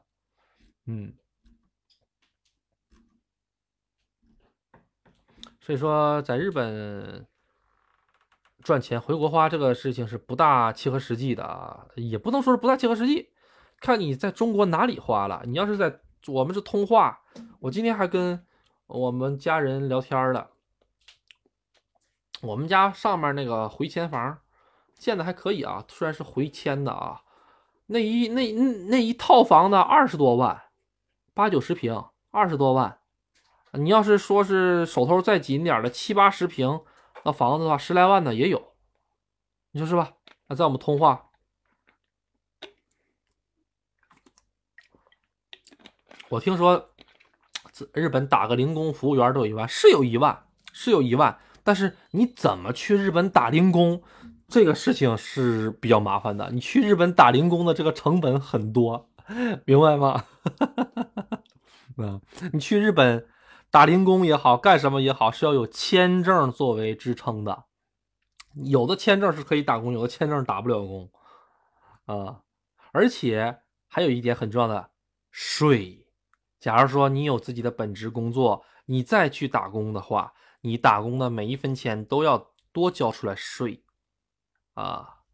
这个东西不是那么简单的，不是很多国内的这个，呃，各种各样的视频号啊。我我发现啊，就是国内的很多这个抖音也好，因为阿杜现在一直在搞抖音，就是看看人家怎么说的嘛。我看人家这些出这些抖音博主，就是就是就是不怕事儿大呀，真的是误导人，就误导成这样了，就是真的就是什么话都敢说啊，说什么日本的女人。家庭主妇从来都不开车送孩子啊，都只会骑这个自行车啊，然后去带孩子送送孩子去上学。这个事情在东京可能多，但是我阿杜说个凭良心说一句话，人家家里有钱的话，谁不想谁不希望开个车送孩子去上学呀？是不是哈？风里来雨里去的，天天骑个自行车，刮个台风，自行车都刮没了，是不是啊？啊，哪个哪个家里面但凡。老公多挣点钱，谁家里不配台车去送孩子去上学呀？是不是？而且你还有就就说我们村里，我们村里你自行车就是那种电动自行车，前面一个棚，后面一个棚的，阿杜都没见过。为什么？我们村里全开车送孩子，没有这骑电动车的送孩子的。所以这个说的太片面了啊，嗯啊，还有一些其他的，说日本人怎么工匠精神啊？工匠精神是工匠精神，但是这个犟的脾气一上来，确实也挺犟的啊。反正就是挺片面的吧，啊，各种各样。嗯，啊，要是留学的话，打工就可以影响啊，哥不好意思，有点快啊。嗯，留学的话，打工就可以维持这样生活了吧？哎，这又是一个坑。阿杜把这话说明白了啊。很多这个微信号也好，各种各样的博主也说：“哎呀，这个日本呢是这个发达国家里面啊，是唯一可以这个自己打工，然后把学费挣出来的，还可以挣点零花钱儿。哎，备不住打工多的还可以自己攒点钱的一个国家。哎，怎么着怎么着怎么着？我跟你说个实在话，我接触的这些留学生里哈，但凡这个想学习好的都不打工，但凡我想考个东京大学。”哎，这个大阪大学，我考东北大学的，没有打工的，人家都老老实实上课，上完课回来就去上这个书，天天学习，没有人打工。你打工你就考不上东京大学，这个东西很公平啊，每个人都二十四小时接。那请问，我就是想混个学历，我就上个普通一点的学校，行不行？可以。哎，但是阿杜有个前提条件，就是你在去日本之前，你的日语就很好。大家明白吧？你在去日本的时候，你的日语就有 N 二以上的口语能力加 N 一左右的书面能力，你才能一到了日本就能找到工作去打工。不然的话，你要说我就一个 N 三或者 N 四的能力，我五十音标图刚刚背好，我去日本开始打工挣钱，慢慢学日语，然后我再去考一个大学，然后再打工挣钱交我的学费，可不可以？阿杜跟你说，可以是可以，难度系数。堪比你在国内考清华，明白了吧？啊，为什么难在哪里呢？首先，你来了日本之后，你日语都不会，能干什么工作？能干什么工作呢？这个朋友推荐你去工厂盒，这个做这个盒饭啊，你就往那个盒饭上去插那个菊花，哎，一个菊花扣个盖，一个菊花扣个盖，哎，一个菊花扣个盖，好了。都大半夜干呐，大哥，为什么呢？这盒饭早上三四点钟就要往各个便利店送了，第二天这些打工人是要吃的。你大半夜去做盒饭，你做完盒饭之后，这这晚上这这干一晚上了，这玩意儿干一晚上可能才挣个四千或者是五千日元，四千日日元五千日元，你都干的这两眼直直冒星，回家倒头就睡，一醒完上课迟到了，啊。哪怕不迟到，你也是困得要命。去到了那儿，老师说啥玩意儿都没听见，直接倒头就睡。老师不会叫你的，老师不会叫叫你的啊。好，你这语言学校，假如说啊，最后通过这个打工，不停的这么打工，不停的这么打工，不停的打工。我本来想上一个国立的、普通的啊，日本排名前一百的学校，哎。你就这样，你还前一百呢？你能上个这个专门学校就不就就不错了？为什么？出勤率不够，打工会直接影响到你的出勤率。别不信，你要真有这个时间这个管理这个能力的话，你在国内你就早把日语学好了。阿杜这话说的有点难听，但就是这样，知道吗？你要真有这个时间管理能力，你早就在国内把日语学到 N 一了。日语学到 N 一，你能干啥？你知道吗？你就可以直接在国内。如果你是个本科毕业的话，直接在国内跳过语言学校去申请研究生了。语言学校什么的说拜拜了就啊，N 二呃 N 二以上就可以直接申请啊，嗯，然后你就可以直接拿着 N 二证书啊或者 N 一证书，前提要一定的口语能力啊，去这个便利店找工作，工厂干盒饭，大半夜的啊，一天啊一个小时才给一千日元。啊，这个你在便利店里面，哎，有吃有喝，还能拿东西啊？多少钱呢？啊，可能你去上个晚点的班一千三、一千四百日元，轻轻松松的，哔哔哔哔哔啊，一共两千日元啊，然后叭叭叭叭叭就完事了，就干这活然后到了晚上的时候，店长看你是留学生，哎，勤工俭学不容易，把过期的便当都给你了啊，你你好。晚饭又省了，然后这个便当是哪儿来的呢？就是另一位同学深夜在便当工厂里面一直这个往这便当里面放的这个小菊花，就这个同学搞的。你看你们两个的人的这个命运就完全不一样。他大半夜在这个工在工厂里盒饭工厂里面插菊花，插插插插，累的要要死的啊！第二天上学，这个一直睡觉，啥讲的啥玩意儿都没听明白了。嗯，然后说，哎呀，好不容易我今天休息，我要好好学学日语。一学日语，哎，一想，哎呦，这好不容易放假来日本，也没去哪玩，去哪玩玩吧？啊，这个事情就变成这个样子了。所以说，呃，千万不要觉得我到了日本一切都会好起来，这玩意儿都是骗人的。这这都就是你自己骗你自己的。阿杜实话实说，说的难听了，各位别生气，就是你自己骗你自己的啊！你要真有这个能耐的话，你就在国内把 N 一或者 N 二考下来，然后直接跳过语言学校这个环节去考这个研究生，或者你高中毕业，其实有国内有很多这种合作办办学的。阿杜就有几个学生是高中上到高中二年级。啊，高中三年级上学期读完了之后，下学期去日本读，去日本读语言学校，国内给高中毕业证。他们这些学生从高一就开始学日语了，明白吗？从高一就开始学日语、学英语。他们到了这个高三去日本的时候，他们是直接去日本考日本的大学，不参加国内高考。这些学生到了高三的时候去日本的时候，就已经有 N 一的成绩了。而你呢？你才是刚刚这个高中毕业，临时起意想去学习，然后现在拿了个 N 五的证书。你跟这个 N 一，你们两个同样的年龄哦，他拿 N 一证书，你拿 N 五证书，能一样吗？肯定不一样。所以有计划找打算，明白了吗？有计划找打算学日语啊！阿杜倒不是说上阿杜这学日语，阿杜现在已经开始不收基础学生了，因为阿杜马上就回日本了。现在我这些学生就够我了。够我吃的了，我这我这我我我现在给他们上课，我都想办法怎么上啊！这 回了日本之后，这学生太多了，我现在已经不收新学生了啊！哎，回去再看一下啊，这是啊第一次听您直播，再往前看一下啊，嗯，留学打工太累了，就是从金钱上来讲，你如果想维持得了你所有的留学的花销的话，你打的这个工。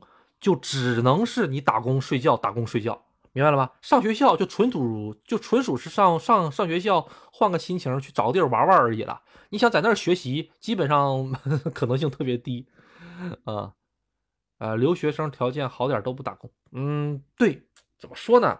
条件不好的朋友们，阿杜推荐怎么说呢？你你也可以留学，但是最重要的是什么？你是来留学的，而不是来打工维持你留学的。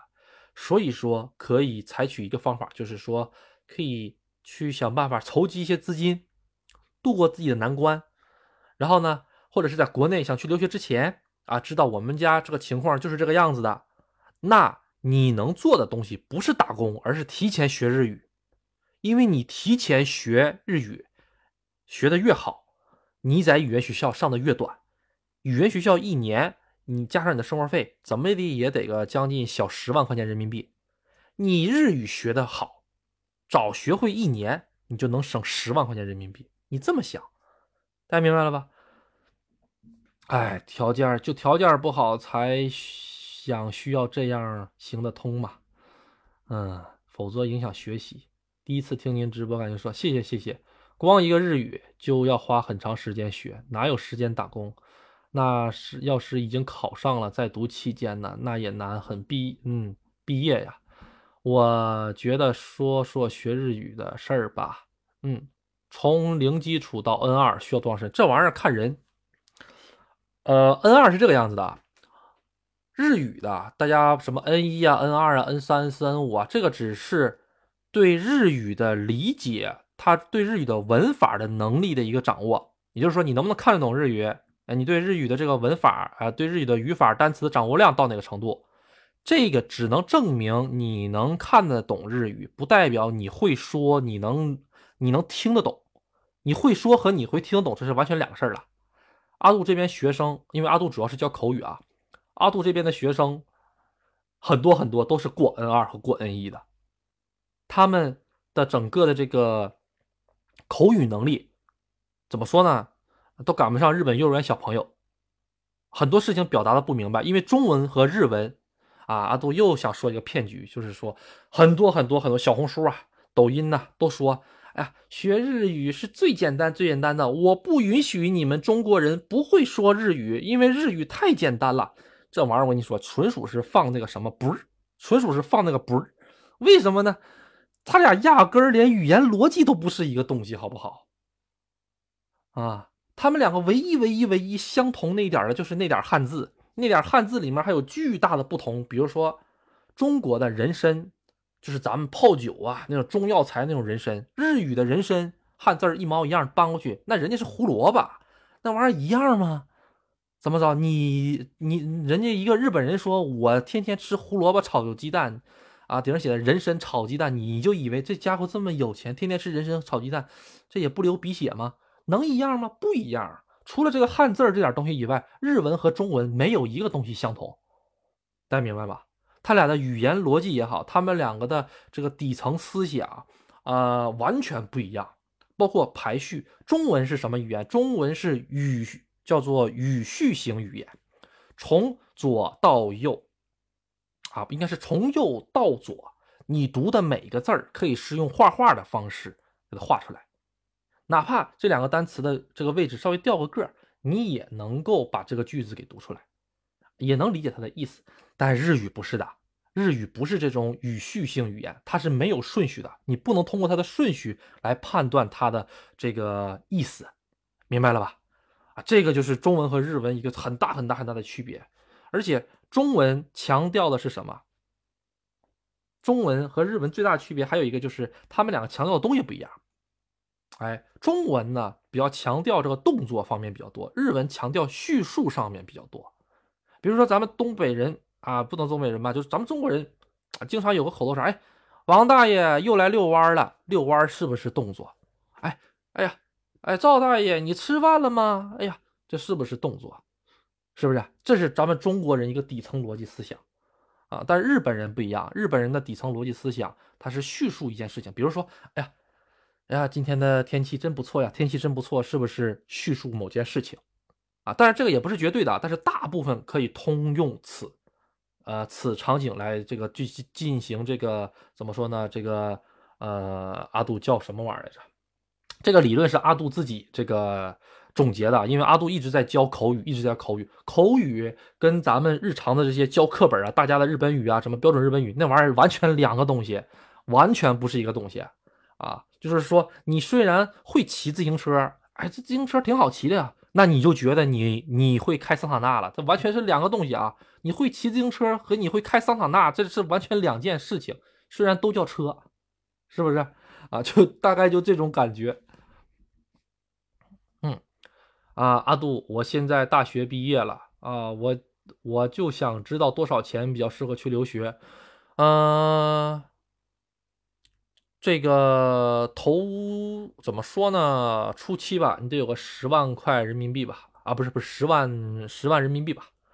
就是第一年你得有个十万人民币啊，然后这个还不包括你那三十万的这个留学保证金、资金证明这些东东东西，十万已经是最低标准了。不然的话，你不能天天吃豆芽啊，是吧？嗯，阿杜，我现在大学毕业了啊，这是啊啊，现在国内把钱搞定再去留学，对，千万别去穷穷穷游，穷穷学的话挺那个什么的，真的是。四百万日元留学够了，四百万你要你要第一年那肯定够了呀，第一年肯定够了。嗯嗯嗯。在九州的，啊，前期费用十三万，带家电、网费、包水费，二十平米大概三万五，行情高低，呃，这个分地段啊，就是这个雷欧 Palace 的房子呢，全部都是包电、包水、包网的，嗯，你看你租多长时间？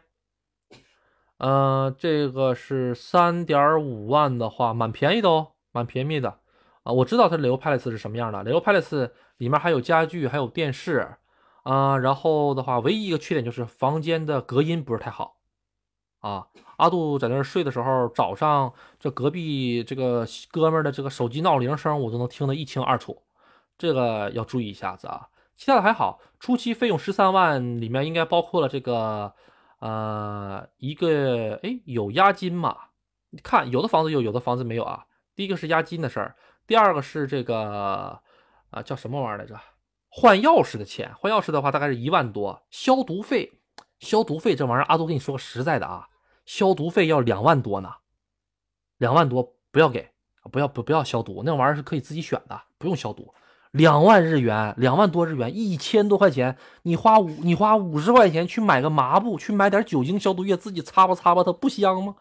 你干嘛花一千块钱去消毒呢？人家也是走个过场，你以为人家真给你搞得那么那么那那啥吗？大家明白吗？然后他应该还有一个清扫费，这个清扫费是这样的，清扫费都是说，呃，你现在交的这个清扫费是不给退的，你走之后，这个清扫费直接用来清扫了，所以你走的时候，这个房子连扫都不用扫，人家就给你清扫干净了。十三万还好吧，但稍微有一点点贵，但是，呃，看你这个每个月三万五还是蛮便宜的啊，每个月三万五还是蛮低的，嗯，谢谢谢谢谢谢梅子洞，谢谢梅子洞。嗯，好，呃，这个具体呢，房子这个东西啊，是因地制宜，每个地方的这个地点呢都是不一样的啊，所以价格也都不同。嗯，好，再插播广告啊，阿杜呢最近呢这个呃抖音已经开通了，里面有很多很多阿杜的独家这个报道啊，很多独家视频，阿杜的独家视频啊，所以各位可以去。这个看一看啊，然后呢，阿杜的这个小红书和这个微信公众号里面，尤其是微信公众号里面有很多阿杜以前的赴日生活，啊啊，因为阿杜库存太多了，我跟大家讲，因为喜马拉雅只是一个声音平台，但是阿杜照片啊、视频呢一堆，所以趁着这个我还没回去，赶紧都发了吧，啊，等到发完了之后吧，这个回去了之后的话，这个嗯，这个再给大家搞新的啊，所以大家可以去看一看啊啊，当然了，很多实用的经验都有，比如说。阿杜买买买家电呐，各种各样的啊，可以去看一看啊。雷欧帕雷斯跟大家说一下，这个田大熊猫，雷欧帕雷斯是那个 HI 的，也就是电磁炉的，他家没有那个煤气儿的啊，他家没有煤气儿的。煤气儿啊，都想一想，煤气儿好像是只有烧水的啊，只有烧水，好像没有煤气儿。对他家做饭的地方是没有煤气儿的啊啊，所以说有一个缺点是什么呢？你要是想颠勺，你要是想猛火做饭，不好意思，没有，做不了啊，这个真是做不了，这个也是。所以阿杜当时是自己买了个煤气灶嘛，还是买了个强火力的，那颠颠勺爆炒一下子，像那感觉嘛。日本人很少爆爆炒的，啊，给大家一个建议，就是如果在日本租房子的话，买煤气灶的话，一定要把煤气灶周围的这个墙面买一些保鲜膜啊，或者是百元店里有专门的那些东西给它贴好。这玩意儿你把墙给熏黄了，我跟你讲，到时候他会让你换整面墙的墙纸，啊，坑你个三千人民币、五千人民币的那是很正常的。大家明白吗？就是喜欢抽烟的朋友们，千万别搁一个地儿抽，你脑袋那一块给熏黄了。我跟你讲，三千，人家不是按照你脑袋那一块来换的，人家是整个房子都换的。理解了吧？咱们中国人说，哎，那换我脑袋上这一块不就行了吗？不好使，人家全屋换啊，所以千万别当那个冤大头啊！啊，抽烟呢，干什么玩意儿的哈？自己那个看一下。尤其是还有一点就是养宠物，养宠物这一点哈，一定一定要事先沟通，不能养，千万别养，邻居一举报你就拜拜了，还得交罚款，这个一定要注意，嗯。哎，都这个是阿杜呀，去日本务工真的会比国内工资多很多吗？嗯，也没有多很多吧，起步一万块钱人民币左右，扣完税了之后到手八千多，啊，最开始是最低最低最低最低的，啊，千万不要看什么抖音啊，年薪两千万日元、一千万日元的，那都那都不是人，啊，那那那都不是人，真有真有，那都是神，那都不是人。普通老百姓的话，拿个三百万、四百万、五百万、五百万就顶天了，啊，三百万、四百万的人一大把一大把的，啊。好，这是我孩子九月要读六年级，想让他学日语，没基础，在上海读什么语言学校好点？这个阿杜还真是不是很清楚哈，啊，阿杜觉得六年级学日语没有太大用。学日语的话，完全可以等到初中呃二三年级开始学就行了，因为阿杜的学生各种年龄层都有，最小的七岁，啊，最小的七岁，还有初中的，还有高中的，啊，还有个四岁还是五岁的，四五岁的小朋友们学日语的话，阿杜只能说是培养兴趣啊，系统的讲不了，所以最好是让他到大概是初二、初三。啊，他的性情呢也成熟了，知道自己为什么要学日语，学日语是为了干什么？他能理解这个东西之后，他再去学。语言这个东西跟数理化不一样，数理化这个东西，你当场搞明白了，你就是搞明白了，你这一辈子你都明白了。语言这个东西，你现在搞明白了，不代表你明天你还记得，你后天你还记得。阿杜现在这个这个这个玩意儿全忘了，我跟你讲，就是我们酒店里面的专业术语，基本就忘了，全忘光了。那玩意儿当年天天用，天天天天天天在嘴边跟那个车轱辘似的跑来跑去，跑来跑去的，一点都不带卡的。现在全给忘光了。啊，而且语言是是一个进阶性的东西，就不是说直接从零就能学到一百的，它是需要呃你在不同年龄段需要学不同的这个怎么说呢次数。比如说标准日本语，你在初一学的时候和你在大一学的时候。这两这同一本书对于你来说就是完全两本书，真的就是说，当这个年龄不同嘛，你对这个东西的理解你就不一样，所以不要太少，不要太小年纪学，没有没有太大用，除非你让孩子马上就要送送他出去，赶紧给他恶补一下。除了这个以外，你要是想让他高考啊或者干什么的，没有没有必要啊，嗯，没有没有太大必要，主要还是一个兴趣爱好，兴趣是最好的老师嘛，就从来没有人教我修车。阿杜这么说，这说的话说的，从来没有人教我修车，我自己我就去买书修，你知道吗？就自己我就去买书，这个正时点火，这个皮带，这个动轮啊，这个法兰珠怎么调？没事我就自己去研究这个东西。这学的这玩意儿，我都我都成摩托车修理工了啊。然后汽车，我我我也略懂一些。这个兴趣是最好的老师嘛，还是培养孩子的兴趣啊。嗯，这个那还可以，三百万日元，三百万日元的话，阿杜说实在的，三百万日元的话，在日本活的挺艰辛，挺艰辛啊，就是说还得还得买半价，三百万日元的话，你交个六分之一税出去，你到手多少钱？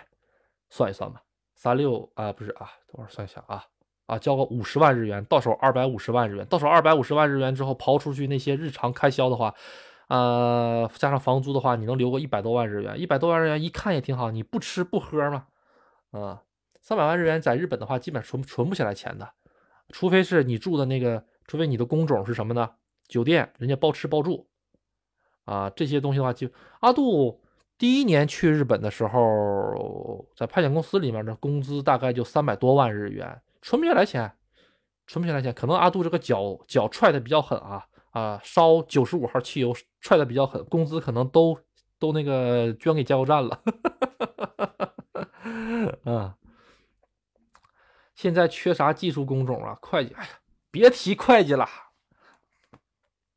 会计这玩意儿，哎，对，阿杜很重要的一点。这期的主题是什么？阿杜做这期节目的时候，其实是呃改了一下子，就是报了个题目，就是 AI 是否会取代这个人工。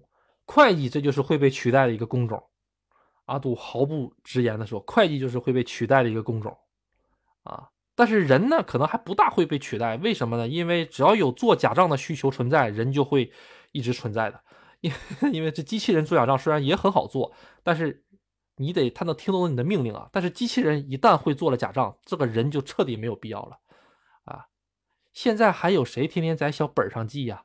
记今天花了买了什么呢？咱大家不都是让这个微信的这个统计里面一看就能看到自己的花销了吗？嗯，会计不要那个学了啊，呃，会计真的不要学了。嗯，技术工种学啥？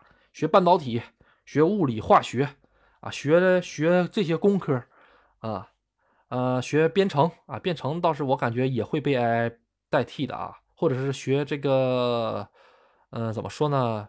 呃，维维护编程的编程。嗯，哎呀，这啥学啥都不好学，现在反正是啊，日语也早晚会被这个，呃，怎么说呢？替代掉。但是现在有一个问题是什么？就是学一门语言，其实现在更多的是在呃筛选人才，筛选这个人他有没有这个能力啊，他能不他有没有这个能力能够呃就是怎么说呢？证明一个人的能力，其实就是通过学语言就能证明一个人的能力嘛。看他记忆力啊。啊，语言的学习能力啊，逻辑能力啊，语言组织能力啊，啊，这个就是一个证明能力。只要这个证明这个能力还在，啊，还需要证明这个能力的话，那日语的话，其实口语啊，各方面还还是还是会有这个需求的。农业、木工、电工，哎，对对对，这玩意儿这玩意儿可以，哎，这玩意儿是可以的啊。你学农业，这个玩意儿是真可以的，呃，因为这个东西，这个农业这个东西是怎么的呢？你就是打了第三次世界大战。啊，这个电脑全都给你干没了，电都给你干没了，那你要学农业的你就厉害了，你真就厉害了啊！学木工的你也厉害了啊！这不管什么时代，这些都是可以的。嗯，学个基因工程啊，学个什么基因工程啊，呃，都挺好的。就你要学，就就学这些高精尖的啊，千万别去学什么会计啊、金融啊这玩意儿的，AI 啥玩意儿都能干。嗯，好。这阿杜也算是这个沾了点边儿了，嗯，今天时间不早了，咱们今天就先到这里吧，咱们下个星期六啊，阿杜会继续直播的，到时候咱们再见。有阿杜再说最后一句啊，在日本留学有一些东西学了之后是就不了业的，比如说你去学美容美发。你去学美容美发的话，在日本是就不了业的啊，啊，拿不到这个工作签证的啊，一定一定一定要三思啊！你学的东西不一定能，还有什么学什么这个叫什么玩意儿来着？啊啊什么啊？那个糕点制作啊，什么西方糕点制作啊？你这玩意儿也是给你发不了签证的啊，所以说。各位在学东西的时候，如果是有日本工作的考虑的话，一定要提前这个查好。好，啊，今天这晚上就到这里吧，啊，都有点累了也。嗯，